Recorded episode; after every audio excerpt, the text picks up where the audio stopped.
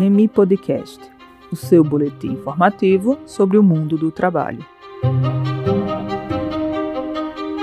O podcast Remi Trabalho segue sua pauta sobre a reforma com a produção do Observatório Trabalhista do Supremo Tribunal Federal.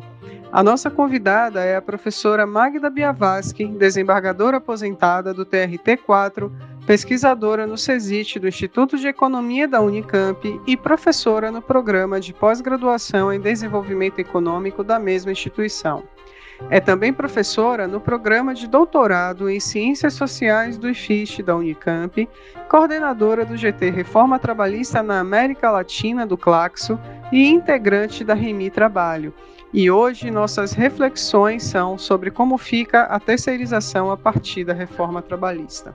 O Supremo Tribunal Federal vem protagonizando verdadeira desconstituição dos direitos sociais do trabalho, tanto antes quanto depois da reforma trabalhista de 2017, destacando-se a autorização para o uso generalizado da terceirização forma de contratar cujo potencial altamente precarizador tem sido reconhecido em várias pesquisas acadêmicas sobre o tema.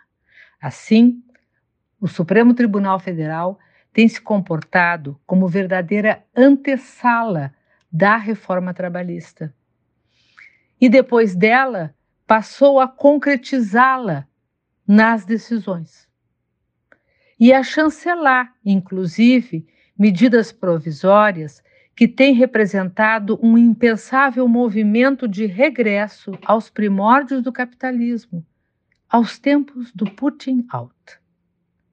A análise do, do sentido de algumas dessas decisões sobre terceirização em arguições de descumprimento de preceito fundamental, ações diretas de inconstitucionalidade e em julgamentos em sede de repercussão geral, né, uh, tem mostrado e revelado esse comportamento e esse viés. É interessante destacar o caso paradigmático do recurso extraordinário interposto pela Senibra de uma decisão proferida pelo Tribunal Superior do Trabalho. Trata-se de uma ação civil pública proposta pelo Ministério Público do Trabalho contra a celulose nipo brasileira, que, insatisfeita com essa decisão do TST, que a reconheceu como real empregadora, recorreu extraordinariamente ao STF. O seu recurso extraordinário não foi recebido, mas o processo chegou ao STF em, em face do agravo de instrumento que o destrancou no STF, a maioria dos ministros aprovou a proposta do relator quanto ao julgamento em sede de repercussão geral. E aí o antigo recurso extraordinário 713/2011 foi substituído pelo recurso extraordinário 958252, o leading case, cujo tema proposto aliás em 2006, cujo tema é o 725.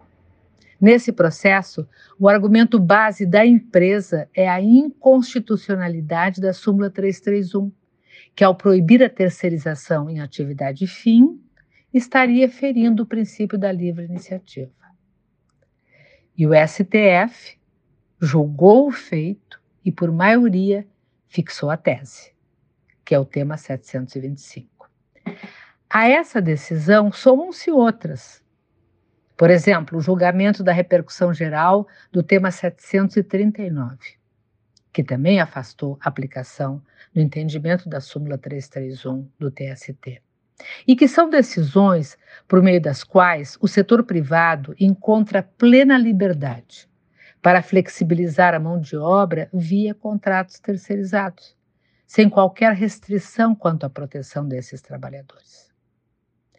Em julgamento de agosto de 2018, contrapondo-se, portanto, à súmula 331, o STF legitimou a terceirização sem limites, incorporada pela reforma, estendendo essa decisão a processos anteriores à reforma, como é o caso do recurso extraordinário 958-252, que foi ajuizado perante a Justiça do Trabalho em 2006.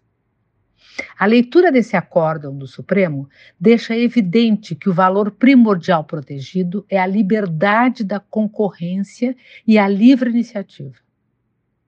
Julgando como se a Constituição Federal de 88 as consagrasse como direitos absolutos, desconsiderando que a livre iniciativa está condicionada pela Constituição de 88 ao valor social do trabalho e ao respeito da dignidade humana, não sendo, portanto, uma Constituição liberal como foi a nossa de 1891. Ainda reconhece a constitucionalidade da terceirização de atividades inerentes à atividade fim, por se revelar instrumento, entre aspas, de equalização dos agentes de mercado envolvidos atendendo às diretrizes constitucionais citadas, fecha aspas. Esse entendimento fixou, como já se disse, a tese da plena liberdade para terceirizar em atividade fim. Em voto vencido, a ministra Rosa Weber sublinhou, à luz da Constituição e de seus princípios, que os direitos fundamentais devem prevalecer. Ao se proceder esse diálogo entre os acórdãos do TST e os do STF, em disputas envolvendo terceirização, o que se percebe é o, TSE, o TST colocando freios e limites a essa forma desigualadora e precarizante do uso da força de trabalho, e o STF permitindo-a em todos os setores econômicos, com o fundamento, entre outros, entre outros, na preservação da livre iniciativa como valor absoluto. Essas análises demandam continuidade na investigação, mas desde logo já evidenciam como o STF, guardião da lei maior, retira a força normativa da Constituição Federal de 88 e silencia a fala do Tribunal Superior do Trabalho em sua incumbência constitucional.